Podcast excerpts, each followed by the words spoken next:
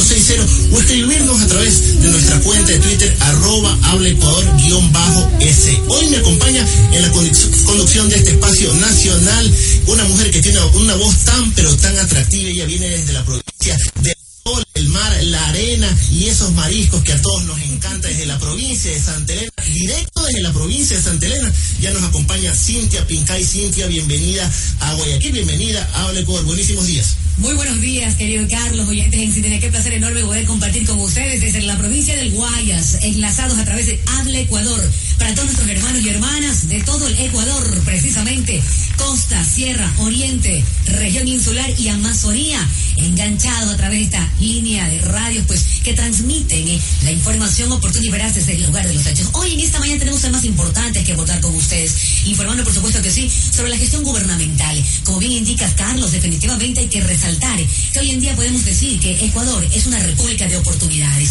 Tenemos un invitado precisamente para dialogar al respecto. Estamos anunciando desde ya la presencia y compañía grata del ministro coordinador de la producción, eh, empleo y competitividad. Hablamos del doctor Vinicio Alvarado, con quien dialogaremos también, entre otros temas, sobre un tema que no puede faltar, Carlos. ¿Usted cree qué tema será? Varios temas importantes relacionados con la producción, el empleo y la competitividad a propósito de que se, se vierten un sinnúmero de comentarios negativos relacionados con la administración y la política económica de régimen Cintia, también los ciudadanos van a poder participar, pero antes queríamos hacer un paréntesis en este espacio a nivel nacional para felicitar a la plantilla del Club Sport Emelec, que ayer se coronó tricampeón del fútbol ecuatoriano. Extendemos desde esta tribuna y rendimos un justo y merecido homenaje a la plantilla del Club Sport Emelec con esa música de fondo. A propósito también que esta semana en Navidad, licenciada Pinca, ¿y usted cómo celebra las Navidades? Las Navidades, como debe de ser, mi querido Carlos, en familia en familia. Y imagínese tremendo regalo que Papá Noel ya nos ha adelantado. ¿ah? Nosotros ya lo sabíamos. Nosotros ya lo pronosticábamos. Habían unos cuantos por ahí incrédulos que no querían creer. Pero bueno, ahí está el resultado. Tricampeones. Una vez más, con humildad. ¿ah? Con mucha humildad, como nos caracteriza, por supuesto que sí, y con el cariño fraterno también nuestros hermanos barcelonistas que junto a nosotros ayer disfrutaron de este tricampeonato. Así es, transmitimos desde el piso 6 del edificio COFIN desde la ciudad de Guayaquil. Estamos a tan solo tres días para la noche buena. Si usted se sigue estresando porque es diciembre, lo invitamos desde esta tribuna a que no se estrese, a que no ande apurado. Disfrute esta semana, viva al máximo, recordemos y reflexionemos qué es lo que se conmemora esta fecha. No se conmemora ni el amigo secreto, ni la entrega de los regalos, ni el aguinaldo. Aguinaldo, hagamos un llamado para que esta jornada se vivan en familia, recordando que siempre, que siempre, estimados oyentes, ellos están en cada momento de nuestras vidas. Sin más que decir, al menos por ahora, los invitamos a mantenerse en nuestra sintonía. Así es, estimado oyente, si usted nos está escuchando este momento, está escuchando este momento, hable por, no vaya a cambiar de emisora. Ya se encuentra con nosotros el doctor Vinicio Alvarado, ministro coordinador de la producción, empleo y competitividad. Así arrancamos Habla Ecuador. A continuación, en este programa, el editorial. la selva y los mares, nutriendo la herencia. Compartimos en este momento el editorial tomado de la edición impresa del diario El Telégrafo del día sábado 19 de diciembre. Argentina es de a poco el espejo para entendernos. Una semana de gobierno de Mauricio Macri y la devaluación eh, acabó con el 50% del poder adquisitivo de los argentinos. Y la prensa privada y comercial de todo el continente calla. En una semana se nombra a dos jueces vía decreto, sin pasar por la evaluación de la legislatura. Y la prensa calla. Y todos los defensores y fanáticos del liberalismo ortodoxo miran hacia otro lado. En una semana ocurren dos manifestaciones multitudinarias una para defender la ley de medios y otra para rechazar la llamada Macri devaluación y ningún es titular de periódicos ni apertura de alguno de los noticieros de televisión de Ecuador. Si todo aquello hubiese ocurrido en Venezuela, Bolivia, Brasil o Ecuador, habríamos visto la hidalga conducta de los demócratas por excelencia, que escriben con financiamiento externo y anclados a la lógica del aparato mediático conservador del continente. Por supuesto que sí con grandes titulares y una congoja agria. De paso, ¿cuánto despliegue tuvo la multitudinaria marcha de esta semana a favor de Dilma Rousseff? Hablan de la polarización eh, y hasta de una confrontación innecesaria solo cuando les conviene. La polarización también surge por no colocar en la conciencia pública los hechos para que la ciudadanía sea la misma que saque sus propias conclusiones. Se trata de no ocultar y así se declaran defensores acérrimos de la transparencia absoluta. Basta con leer el ensayo del filósofo coreano alemán Eugene Jung Han, La sociedad de la transparencia, para entender por qué apelan a ese valor los liberales ortodoxos. Claro, la transparencia es decirnos que la derecha empezó su conquista en América Latina y que todo lo que ella atrae es libertad y mercado. En consecuencia, con esos dos elementos, tendremos la felicidad absoluta y retomaremos el camino de la democracia plena. Pero no nos dicen por qué los beneficiados son nuevamente los grupos de poder y las élites económicas, empresariales y comerciales de, por ejemplo, Argentina, al trasladar los costos del ajuste a las capas medias y bajas. Lo de fondo es que ahora entendemos para qué sirven los liderazgos fuertes, honestos y patrióticos. No necesitan de marketing vacuo ni de la sonrisa falsa, mucho menos del melodrama ni del moralismo conventual. Los líderes de América Latina llegaron para cambiar la realidad y se enfrentaron cada día de su gestión con un poderoso aparato mediático y empresarial. Con todo eso lograron crear un framing, un encuadre de percepciones y una suma de estereotipos para interpretar de un solo modo la realidad. Y han trabajado con ello todo este tiempo, tal cual lo hicieron en los largos años de la llamada Guerra Fría. Argentina es el espejo donde ahora podemos vernos para saber lo que verdaderamente hay que hacer en los procesos de transformación de la región. Los macristas, al usar el eslogan Cambiemos, hicieron creer que mejorarían los procesos políticos progresistas. Pero bastó una semana para saber qué sentido y significado tiene este verbo para ellos. El reto está en las fuerzas sociales y políticas de vanguardia para entender todo lo que ahora toca hacer. Esto fue el editorial.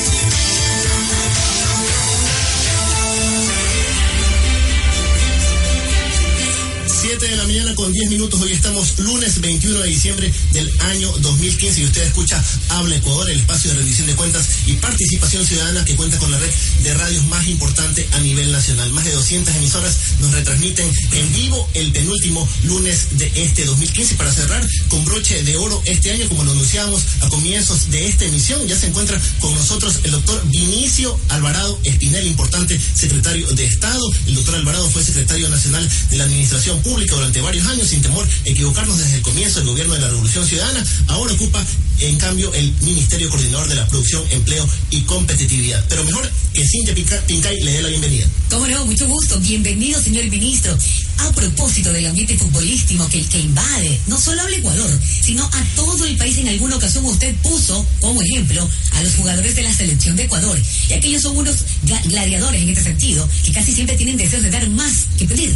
Atravesamos momentos difíciles para la economía, no solo del Ecuador, sino a nivel mundial.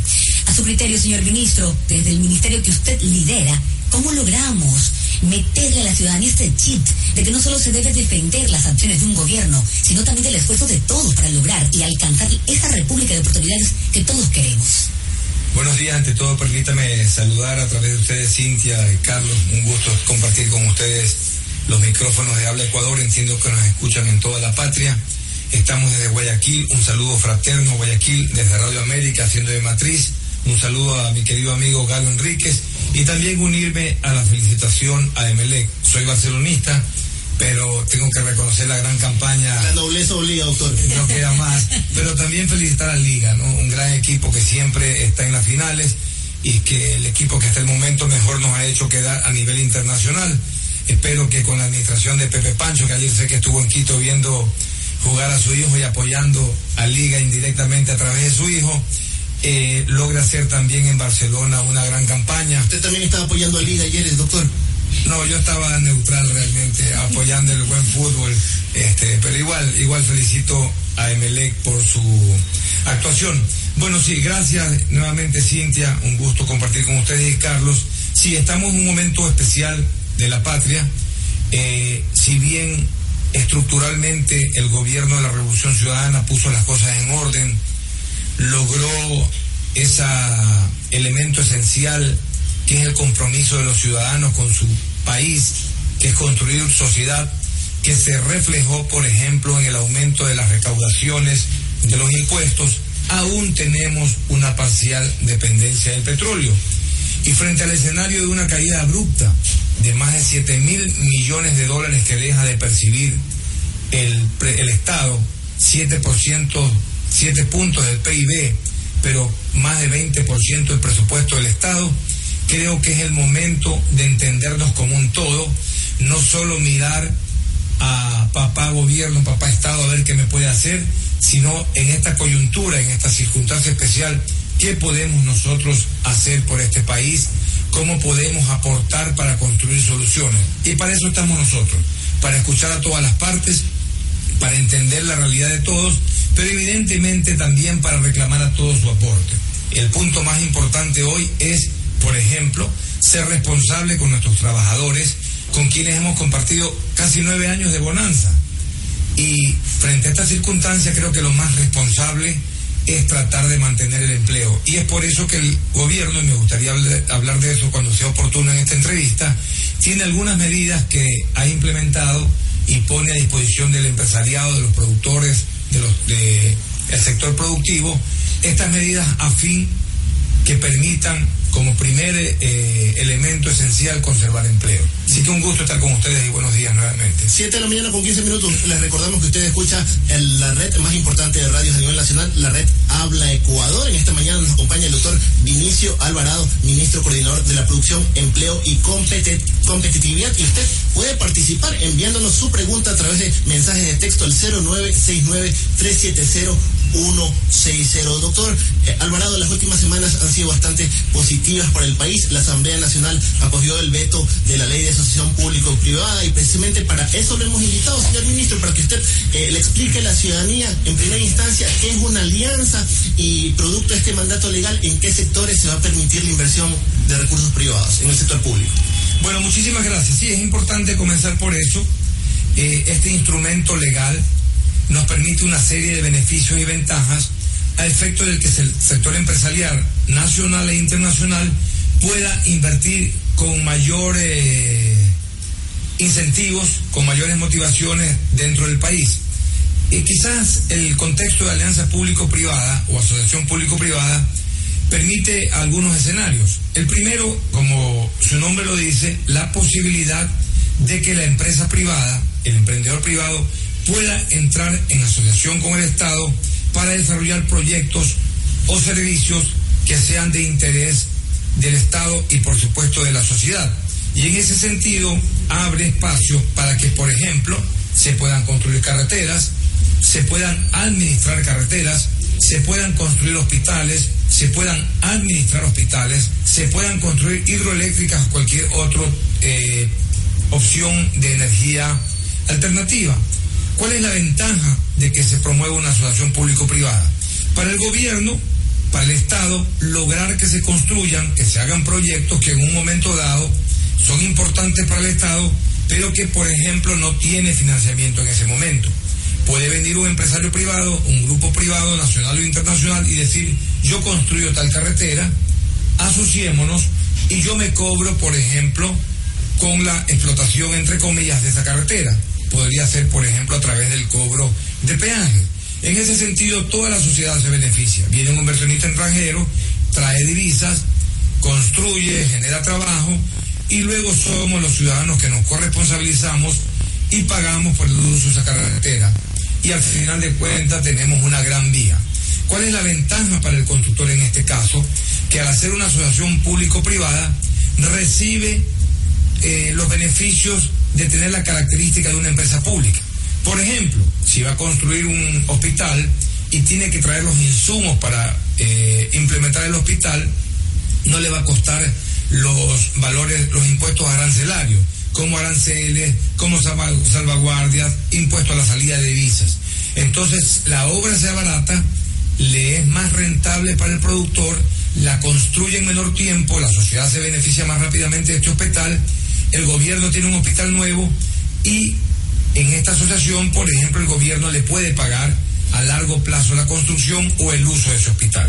En ese sentido, esta es la primera característica que de la ley de, de alianzas público-privadas o asociación público-privada. Pero tiene otros elementos tremendamente importantes, que es el área de financiamiento. Permite que las entidades privadas, bancarias, financieras o directamente el empresario pueda acceder a crédito internacional. Pero al pagar los dividendos, eh, tanto los intereses como el capital, está exento del impuesto a la salida de divisas. Es decir, yo como empresario puedo obtener un crédito de afuera, poner ese costo al costo de la empresa, lo que me beneficia en el pago del impuesto a la renta, pero cuando pague los dividendos y el capital, si está dentro de los parámetros de las tasas permitidas, no paga impuesto a la salida de divisa. Eso abarata el crédito. Pero hay un instrumento mucho más importante todavía. La posibilidad de que dineros de afuera, sean de ecuatorianos o no, puedan venir al sistema financiero ecuatoriano y sean depositados para, eh, por ejemplo, a plazo fijo, ese dinero que se deposita en el sistema bancario ecuatoriano va a ganar rentas. Esas rentas, cuando se expatríen o se envían al exterior, no van a pagar impuestos de salida de divisas, pero tampoco el capital. Dicho de otra manera, si un ecuatoriano tiene dinero afuera, puede traerlo a producir al Ecuador, ponerlo en el sistema financiero, ganar la rentabilidad que ese dinero le produce y luego cuando se vuelva a llevar su dinero no tiene que pagar impuesto a la salida de divisa. ¿Por qué hacemos esto? Probablemente el factor más importante este rato es la ausencia de capital de trabajo, de flujo y crédito operativo. Al incentivar la traída de dinero, que puede ser para que el banco tenga por un año ese dinero y le sirva para jugarlo internamente, es decir, colocarlo en préstamos de corto plazo, o para que el empresario que trajo su propia plata lo use como, como colateral y haga un préstamo interno, permite dinamizar la economía, especialmente en lo que se llama capital de trabajo, préstamos empresariales operativos.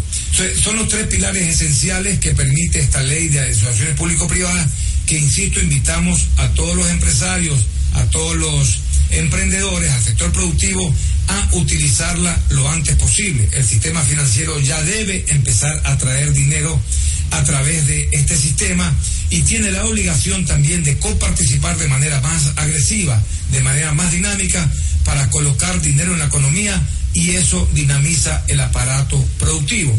En la página del, del, Ministerio de la Producción, www.producción.gov.es, está descrito con detalle este instrumento legal que, insisto, está hecho exclusivamente para dinamizar el aparato productivo. Dialogando oyentes en sintonía con el ministro coordinador de la Producción, Empleo y Competitividad, el doctor Vinicio Alvarado.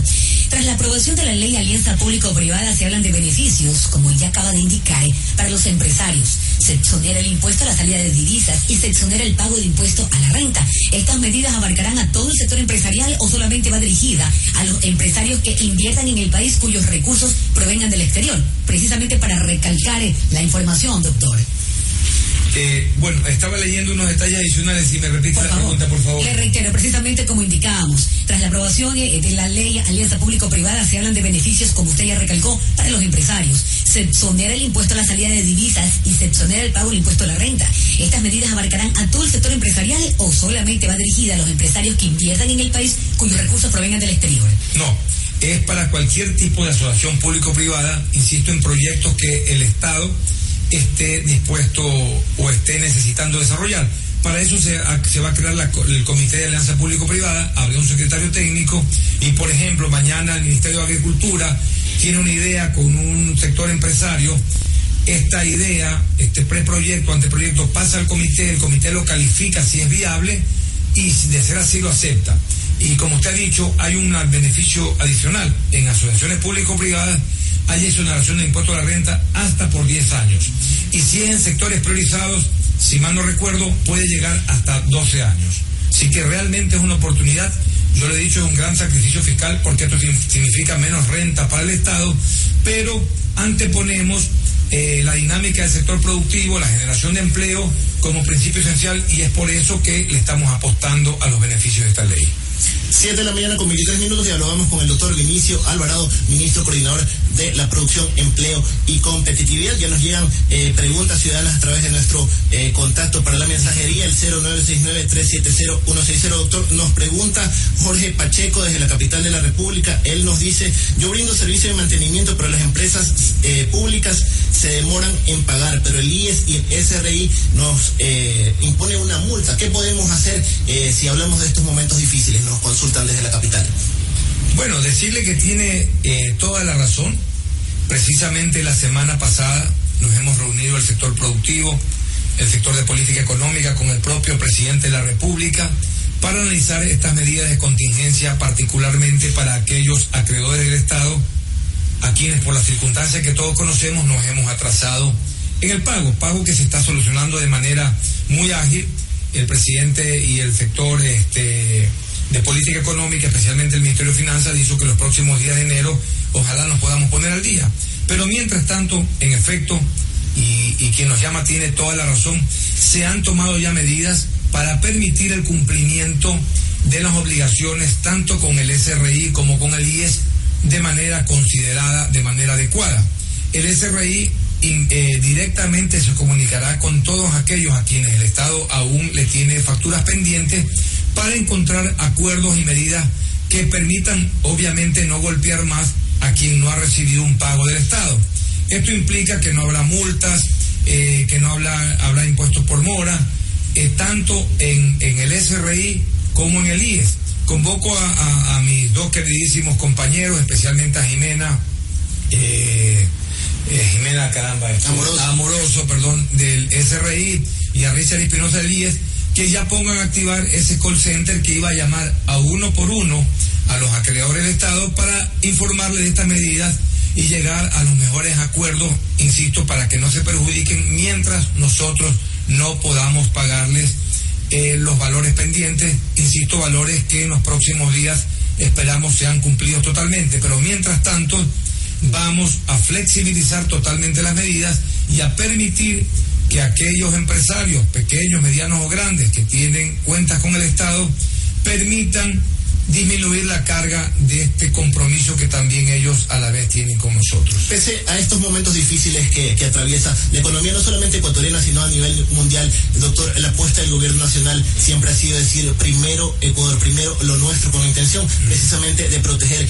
el empleo. Usted ya nos decía que esa realmente es la prioridad del gobierno nacional. Sin embargo, hay algunos que vienen manifestando que todas las medidas adoptadas por el gobierno han sido malas. Basta recordar cómo se criticaron duramente las salvaguardias en su momento. En ese marco, desde el sector productivo, ¿qué planes o proyectos se están desarrollando para potenciar los productos y servicios eh, de los ecuatorianos, precisamente para incrementar las plazas de trabajo, señor ministro? Bueno, mira, voy a, hacer una reflexión importante eh, y reconociendo, pues, evidentemente que yo no tengo la profundidad técnica que la podría tener un economista pero los años de trabajo con este gobierno me permiten de alguna manera eh, transmitirle desde mi perspectiva este escenario. Eh, todos conocemos que tenemos una economía dolarizada, que nosotros no emitimos dinero y por lo tanto dependemos del ingreso natural de dólares a la economía y esto solo se da por el factor exportaciones. No hay otra medida. El principal exportador del el Ecuador ha sido siempre el Estado, el Estado, el gobierno a través del petróleo. Y con esta eh, caída abrupta del precio del petróleo, la sociedad ecuatoriana ha dejado de percibir 7 mil millones de dólares, que no es menor, es el 7% de nuestro Producto Interno Bruto. E insisto, para el gobierno nacional ha sido 20% más o menos de su presupuesto. Y sin embargo, vale rescatar entre paréntesis que hemos hecho grandes esfuerzos y le hemos dado ejemplo eh, de, de responsabilidad de creatividad, porque hasta el momento, por esta causa, no se ha perdido un solo puesto en el gobierno. Muchos dirán, bueno, ¿esto qué importa? Por supuesto que importa. Primero porque son seres humanos. Segundo porque muchos de ellos son grandes trabajadores responsables que sirven a la sociedad. Y tercero porque mantener empleo en el sector público también es mantener la dinámica del mercado, porque son gente que recibe su sueldo, que puede ir al, supermercado a comprar, que puede ir a la tienda a comprar, que puede ir a un almacén a comprar y evidentemente todos nos beneficiamos. Pero volviendo al, al escenario, le decía que la situación macroeconómica de la baja de ingresos de, de, de, dólares por la caída del precio del petróleo nos obliga a controlar la balanza comercial porque definitivamente si, si dejamos de exportar y seguimos importando con la cantidad que importamos, ponemos en riesgo el equilibrio macroeconómico. Pero ahí está el punto esencial. Todos dicen, defendamos la dolarización. Y en una reunión en días pasados que tuve con el sector empresarial le dije, sí, nosotros también estamos de acuerdo, pero pónganse de acuerdo ustedes. Ustedes dicen, defendamos la dolarización, pero mis importaciones no me las toques. Incluso los consumidores. Es una invitación respetuosa a nuestros eh, conciudadanos. Defendamos la dolarización, pero permíteme que seguir importando el perfume que a mí me gusta. O, por lo menos no le pongas aranceles, pero hay que defender la dolarización, pero yo no estoy dispuesto a sacrificarme en nada. Entonces, para defender la dolarización, tenemos que todos ponernos de acuerdo y defenderla con medidas inteligentes que, dicho en manera criolla, matan dos pájaros de un tiro. Las salvaguardas restringen las importaciones, generan recursos que permiten ser trasladados al sector exportador a través del drawback, pero también permiten que se dinamice el sector interno, el aparato productivo interno. Solo como una referencia, y, no voy a nombrar la marca, una gran cadena de supermercados, hasta el año pasado dependía en el 26% de productos importados para llenar sus persas. Hoy solo depende del 6%. Eso significa que el 20% de productos de sus persas ya son hechos, fabricados en el Ecuador. Y yo creo que eso debe ser motivo de alegría, motivo de orgullo.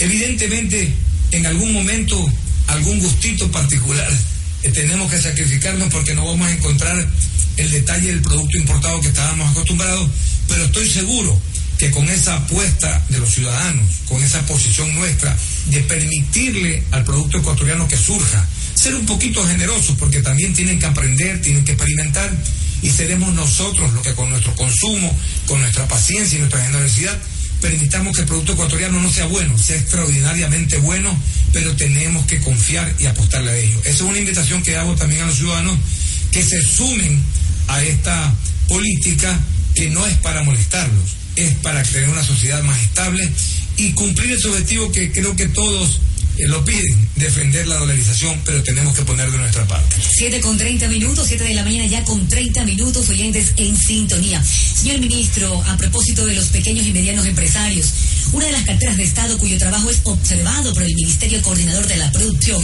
es el Ministerio de Industria y Productividad, el MIPRO. El Ministerio precisamente, estos llevan a cabo varios, varios programas para respaldar a los pequeños y medianos empresarios y para muestra pues de esto, de esta actividad, de este trabajo que se efectúa en el país, escuchemos el testimonio de una productora apícola. Ella es Fanny Casa. Atención. Fanny Kaisa, soy una persona que trabaja con abejas, soy productora apícola, estoy en la zona de progreso.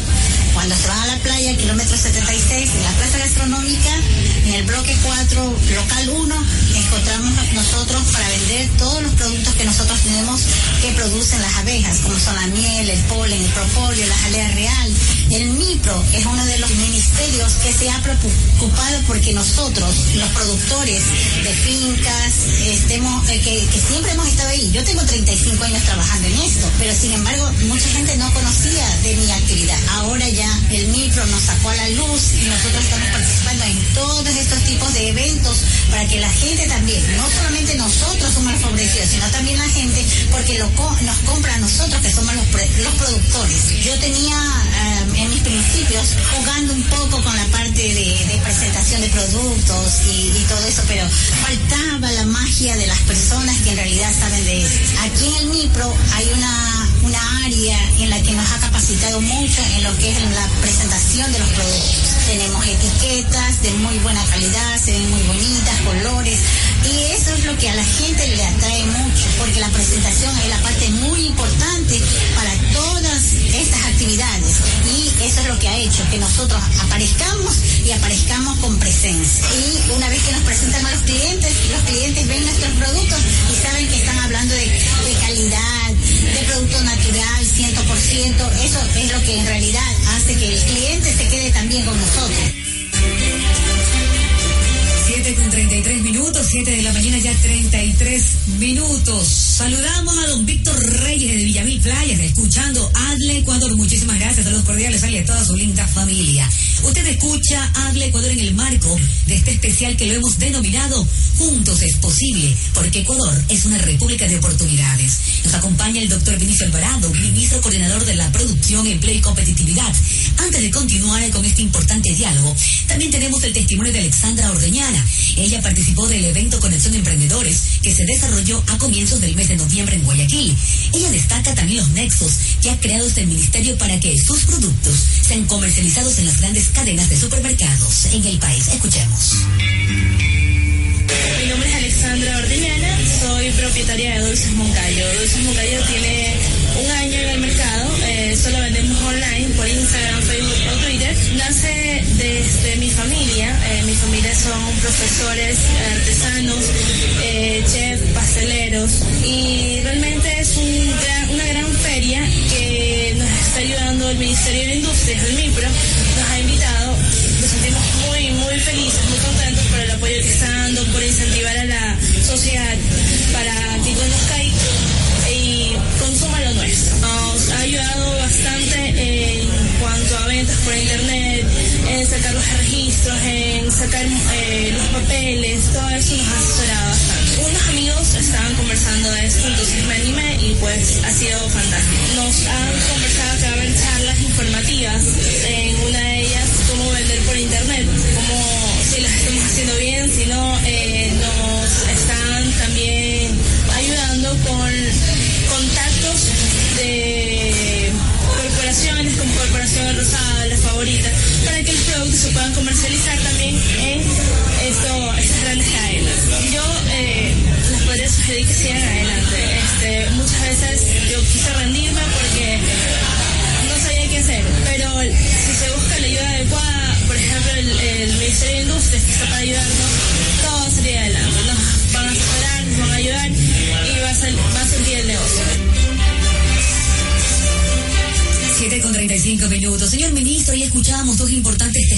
Sector productivo ecuatoriano, de pequeños productores, de esas manos que sin duda también suman y abordan a la construcción de esa república de oportunidades. ¿Cuánto motiva escuchar estas voces ciudadanas, con tanto sentimiento, con, tanta con tanta emoción euforia? Bueno, eh, siempre es absolutamente gratificante. Yo creo que trabajamos para ellos. Y, y aquí una reflexión, ¿no? Que, que me hago todos los días, ¿no?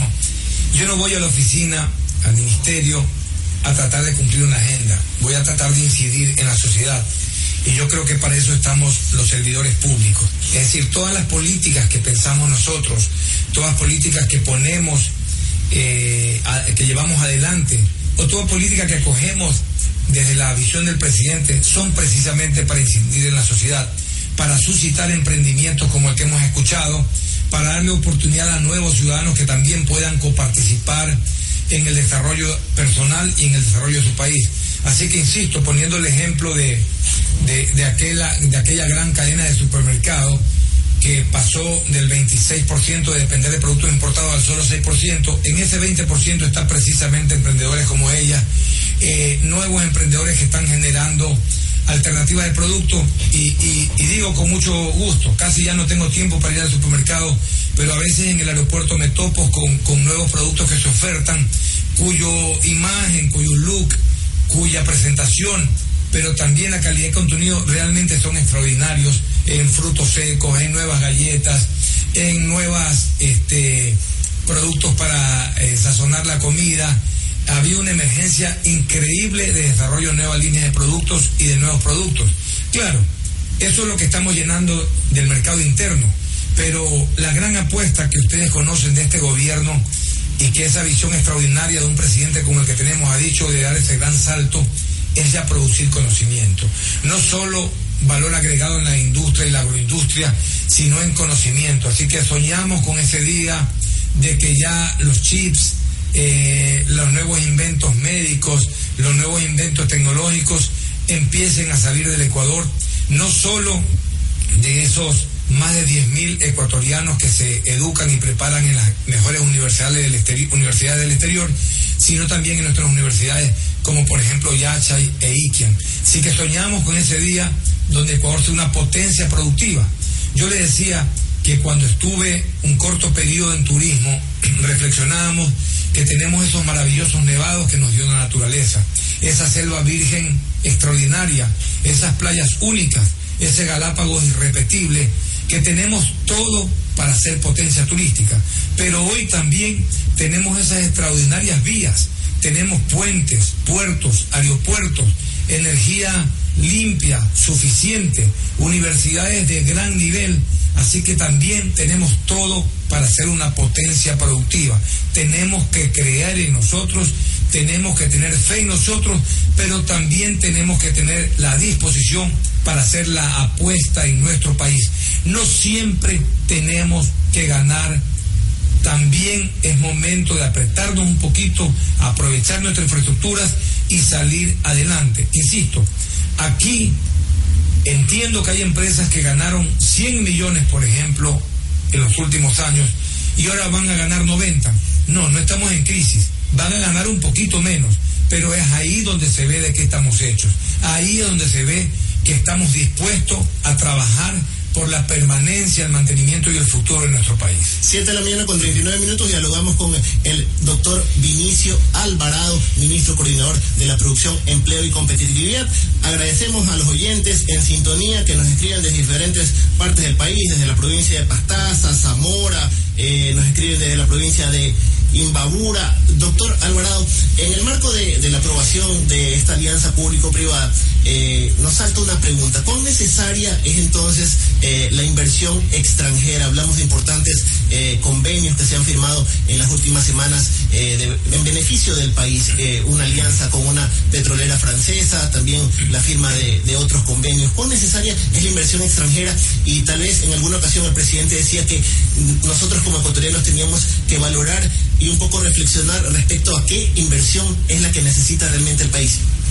Bueno, ahorita en este momento es tremendamente importante. Hay una ausencia de liquidez, hay 7 mil millones menos en la economía y cualquier dinero que ingrese va a ser importante porque va a permitir acceder a ese bien productivo que permite, insisto, hacer nuevas inversiones, contratar personal, comprar mercadería, comprar insumos para producir, es tremendamente importante. En el largo plazo, por supuesto, siempre es importante visualizar qué tipo de inversión extranjera es la más deseable. Por ejemplo, en el sector petrolero, en el sector minería, siempre va a ser importante, viene una gran cantidad de dinero, explota un recurso que está bajo tierra, lo extrae, lo exporta y siempre va a dejar divisas. Pero en otras áreas siempre hay que analizarlo en el tiempo. Insisto, no se trata de no eh, valorar la inversión extranjera, porque siempre hay un esfuerzo de por medio, siempre hay un riesgo de por medio, siempre hay la generación de trabajo de por medio y eso va a ser virtuoso. Pero también hay que analizar y empujar las inversiones que realmente queremos. Voy a ponerle un ejemplo muy sencillo. Mañana viene una gran cadena de supermercados internacional, eh, invierte recursos, construye 10 supermercados, hace una inversión de 100 millones, por ponerle un ejemplo, pero no aumentó el consumo, no aumentó la riqueza. Va a seguir vendiendo productos que otro supermercado lo vendía y por lo tanto lo que va a hacer es repartirse el consumo. Pero puede ser que esta eh, gran empresa internacional de supermercados también esté atada a marcas internacionales y por lo tanto tenga que importar productos internacionales para llenar su percha. Tampoco es tan positivo porque implica que va a tener que salir divisas para importar productos internacionales pero digamos que esta empresa se gane 10 millones de dólares al año como renta. A los 10 años habrá recuperado sus 10 millones y a partir del año 11 va a sacarle 10 millones anuales a la economía ecuatoriana. Insisto, no es que estamos satanizando esa inversión, pero tenemos que ser muy reflexivos y profundos en el análisis. En el, en el análisis. Los 100 millones que llegaron sí generaron trabajo, construcción, mano de obra, pero también empezaron a competir en el mercado interno. Pero luego también empezaron a sacar divisas luego de un tiempo, entonces eh, eh, hay, que, hay que ver el justo equilibrio, cuál es la inversión más deseable. La inversión que genere nuevas, eh, nuevos productos, genere innovación, pero particularmente que se enfoque a la exportación siempre va a ser más interesante. Que vengan empresas a invertir en agroindustria, que ya no solo exportemos mango, sino puré de mango dulce de mango, ya no solo exportemos cacao, sino que importemos chocolate, importemos chocolate ya no solo eh, con una pequeña participación en el mundo, sino con grandes participaciones en el mundo. Esas son, por ejemplo, las inversiones mucho más deseables. 7 de la mañana con 43 minutos. Algo, una repregunta eh, sobre lo que usted nos acaba de mencionar. Doctor, eh, al hablar de ausencia de liquidez, ¿estamos hablando de una recesión económica que vive el país o no necesariamente es lo mismo? No, en el término económico habría que analizar la descripción exacta, lo que dicen los libros de texto, pero técnicamente no, en la vida real no. Por supuesto hay una disminución en el consumo porque esto ha sido una cadena. Si yo como principal eh, contratante del Ecuador como Estado tengo 7 mil millones menos, es evidente que voy a contratar menos. Al contratar menos, el contratista va a tener menos liquidez para a su vez contratar otra obra, etcétera, y es una cadena. Y en ese sentido, eh, lamentablemente el factor psicológico también funcionó porque los bancos empezaron a restringir el crédito. Un empresario que antes pedía un crédito de liquidez, eh, ya ve que no se lo dan y empieza todo el aparato productivo a bajar su dinamismo. Yo creo que la economía tiene que acomodarse un poco, aceptar esa ausencia temporal de recursos, pero rápidamente aprovechar las oportunidades del mercado internacional entendiendo que también muchísimos mercados del mundo están disminuidos en sus importaciones y evidentemente es un círculo que golpea todo. Pero esta, por ejemplo, oportunidad que nos, da la ley de alianza público-privada permite que empresarios ecuatorianos busquen en el mundo contrapartes que puedan venir a invertir al Ecuador. Hace pocos días recibimos la, visita de un importante grupo catarí que solo en su factura en su producción y su venta tiene 14 mil millones de dólares, casi la mitad del presupuesto eh, ecuatoriano, el presupuesto. Entonces, eh, si, si, si todos los ecuatorianos miran un poco a su contraparte, a sus proveedores internacionales y atraen la inversión extranjera, creo que muy rápidamente se va a dinamizar nuevamente la economía ecuatoriana. Y esperamos de todas maneras todos los ecuatorianos que se recupere el precio del petróleo porque es un factor importante. Somos un país exportador de petróleo y todavía eh, participa en una parte importantísima del presupuesto general del Estado. Doctor Alvarado, tras la aprobación de la ley de alianza público-privada, ¿tienen tal vez ustedes cifras estimadas de la inversión que aspiran recibir como Estado ecuatoriano? Mire, el otro día eh, me atreví a decir una cifra, probablemente fue un poquito mal interpretada. Solo en proyectos de sectores estratégicos hay más de 37 mil millones de dólares que pudieran ser invertidos en nuevas hidroeléctricas, eh, en tema de petróleo, etcétera. Pero también en el sector amplio de la economía eh, hay muchísimas carreteras por hacerse, muchísimas nuevas obras por construirse, escuelas del milenio tenemos para hacer todavía centenas. Así que yo me atreví a decir la cifra de 50 mil millones de dólares complementando los 37 más, más 13 mil más. Yo creo que es perfectamente viable que en un periodo de tiempo de los próximos años pudiera entrar una cifra así en cuanto se concreten eh, este, inversiones en el sector estratégico en especial. Pero hemos escuchado estos días al vicepresidente de la República eh, con mucha esperanza, con mucha alegría, que se vuelve a dinamizar la posibilidad de la inversión en la refinería del Pacífico.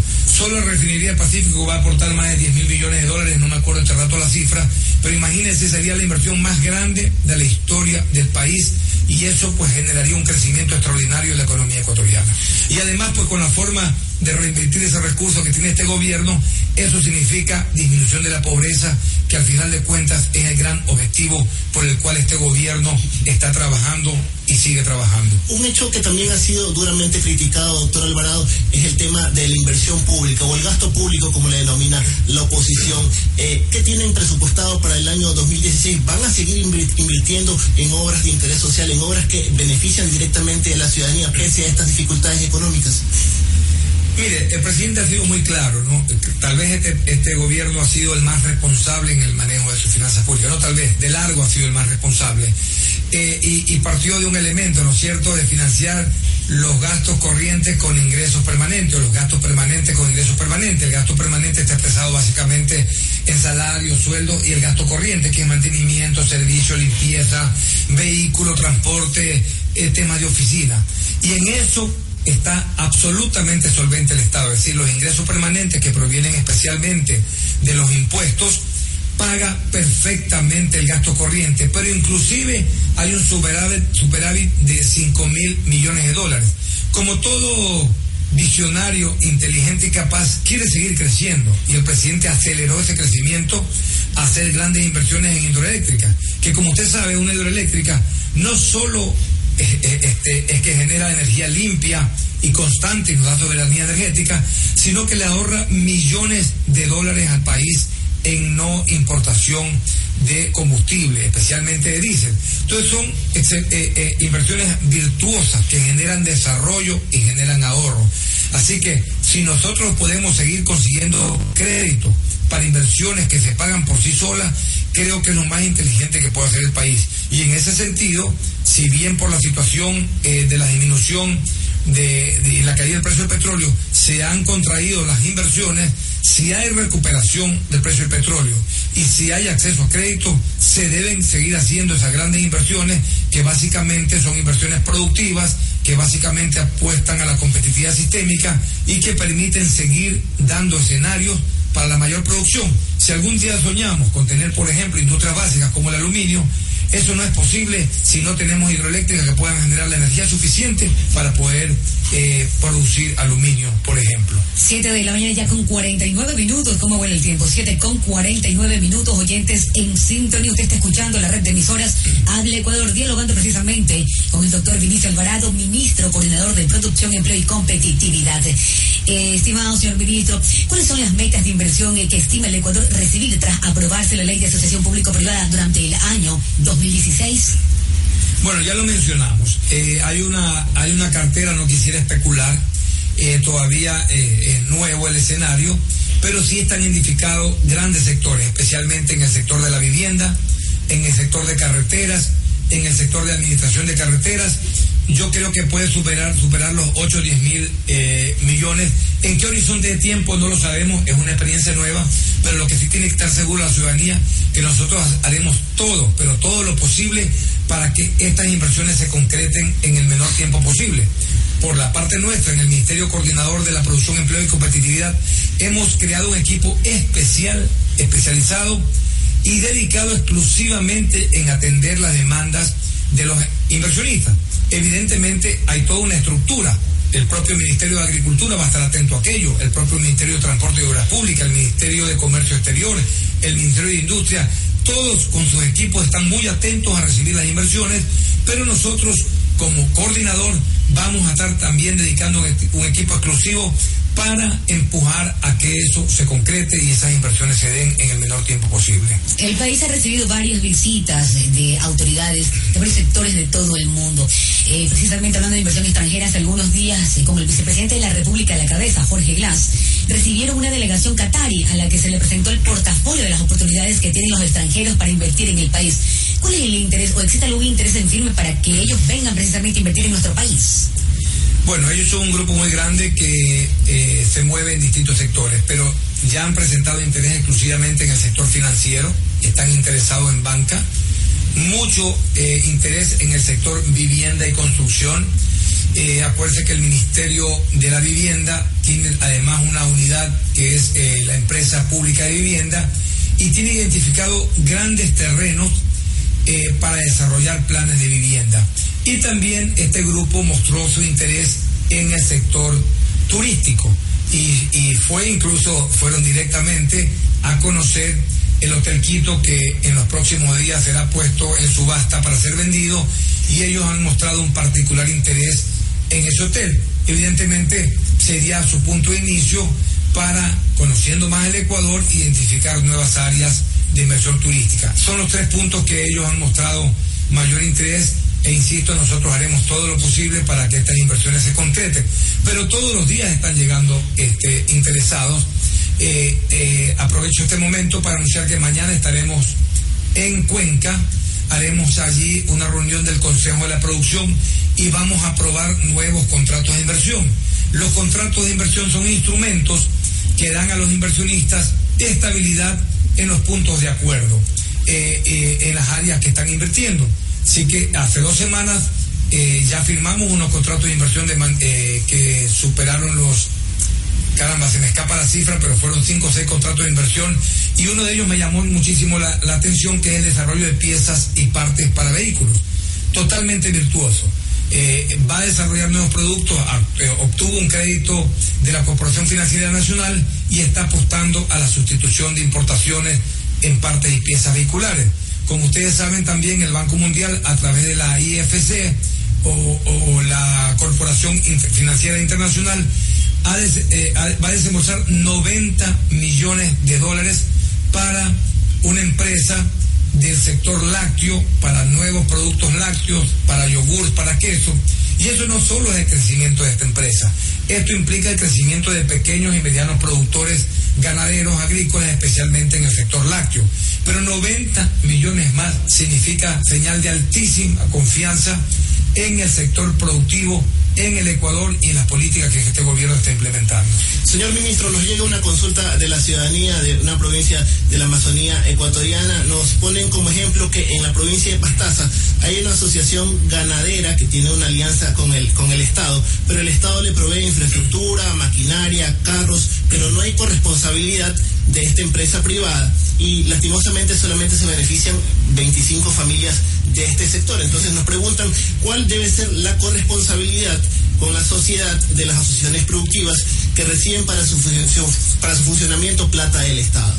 Bueno, no conozco este caso específico, de todas maneras quiero dejar abierto aquí mi correo vinizeta.hotmail.com V-I-N-I-Z-E-T-A arroba hotmail.com y si me recuerda el mail que es Ideas Productivas, eh, ya mismo le puedo decir, para que nos escriban directamente, tanto para darnos ideas, también para eh, cuestionamientos o dudas que tuvieran. Así que no conozco el caso, pero en el concepto, por supuesto, toda apuesta que hace el sector público en el sector privado es para beneficio del grupo que, se, que, está pidiéndolo, pero que esto derrame en el, en en el amplio sector de la sociedad sacar de la pobreza eh, una familia ya es bueno para la sociedad. Sacar de la pobreza una comunidad es muy bueno para la sociedad.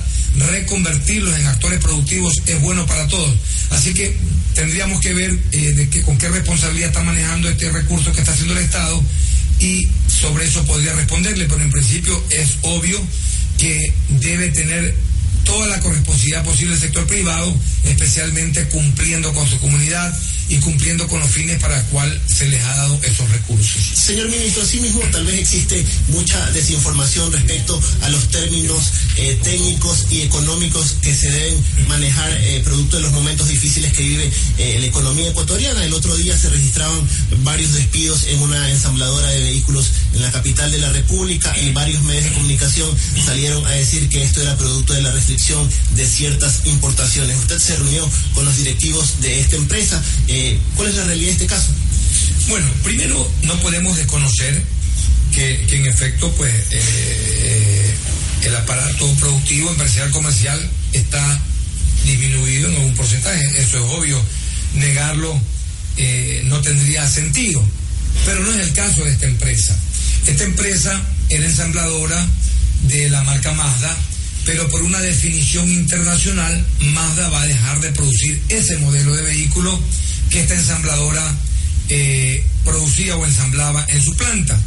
Inmediatamente con esa dinámica que yo admiro de los empresarios, buscaron nuevas posibilidades y están muy próximos a comenzar a ensamblar una nueva marca de vehículos japoneses. Entonces están adaptando su, su maquinaria, su estructura, eh, cadena de producción a efecto de producir aquello. Pero van a tener una para eh, de por lo menos seis meses para adaptar su empresa y han tenido que por esta razón prescindir de un grupo importante de empleados.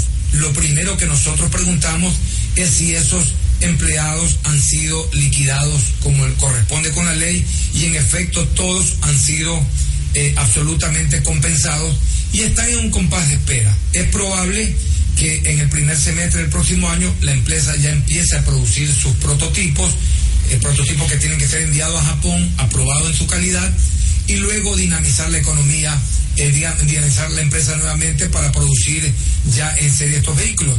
Y entonces me han dicho que es muy probable que tengan que contratar el 70 o 80% de esa mano de obra que ya estaba calificada. Pero además otra buena noticia, es probable que empiecen a ensamblar otra marca eh, de vehículo europeo que se ensamblaba en Colombia. Y esa planta ensambladora va a pasar a Ecuador y entonces vamos a producir vehículos para exportar a Colombia. Ya no lo van a hacer allá, lo vamos a exportar y a través de Colombia a otros mercados como Chile.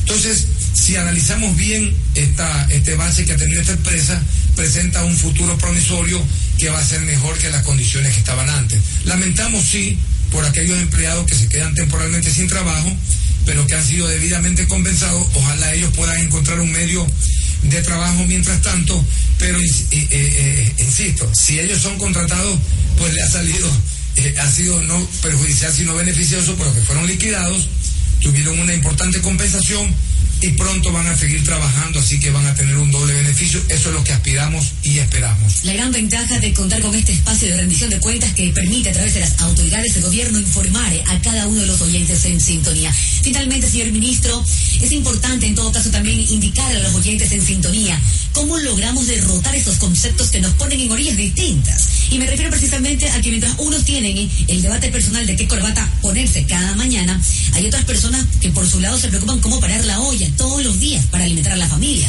Desde el sector productivo, empresarial, ¿cómo se cambia esta lógica perversa de cada cual jala para su molino, como quien dice, jala agua para su molino?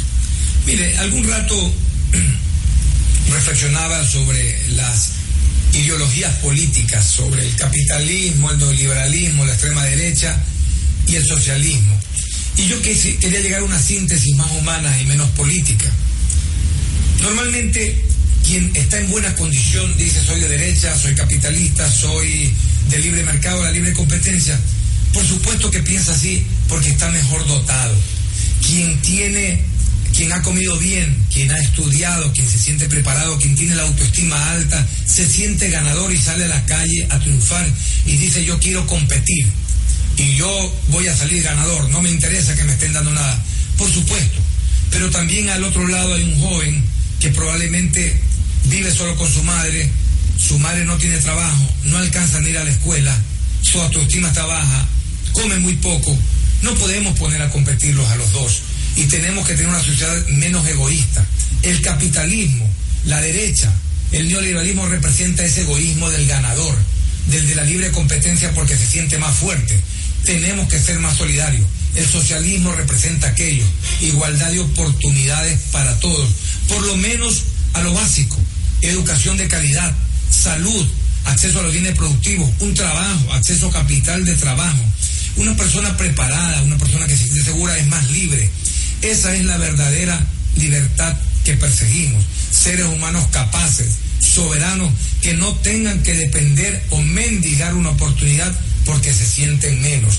Y de ahí ese dilema que usted bien ha traído y que lo he dicho muchas veces.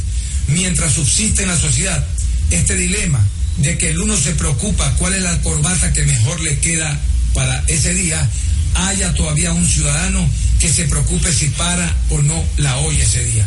Eso es lo que tenemos que vencer, una sociedad más igualitaria, más equitativa, con acceso a oportunidades a todos.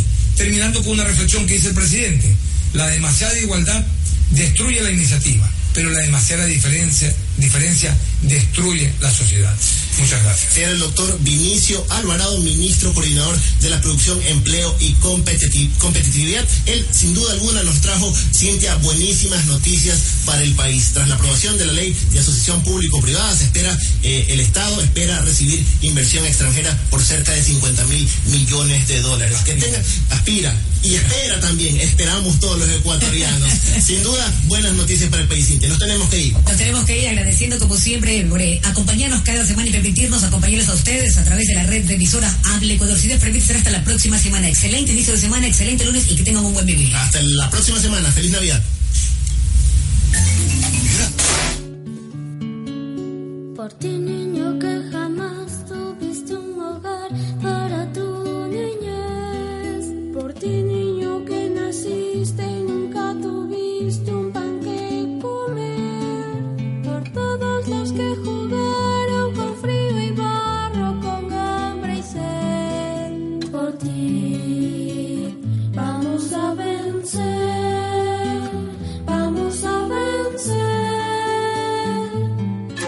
Gracias por escuchar Cotopaxi Habla, el espacio ciudadano de rendición de cuentas que te informa sobre la gestión del gobierno nacional y de nuestras autoridades.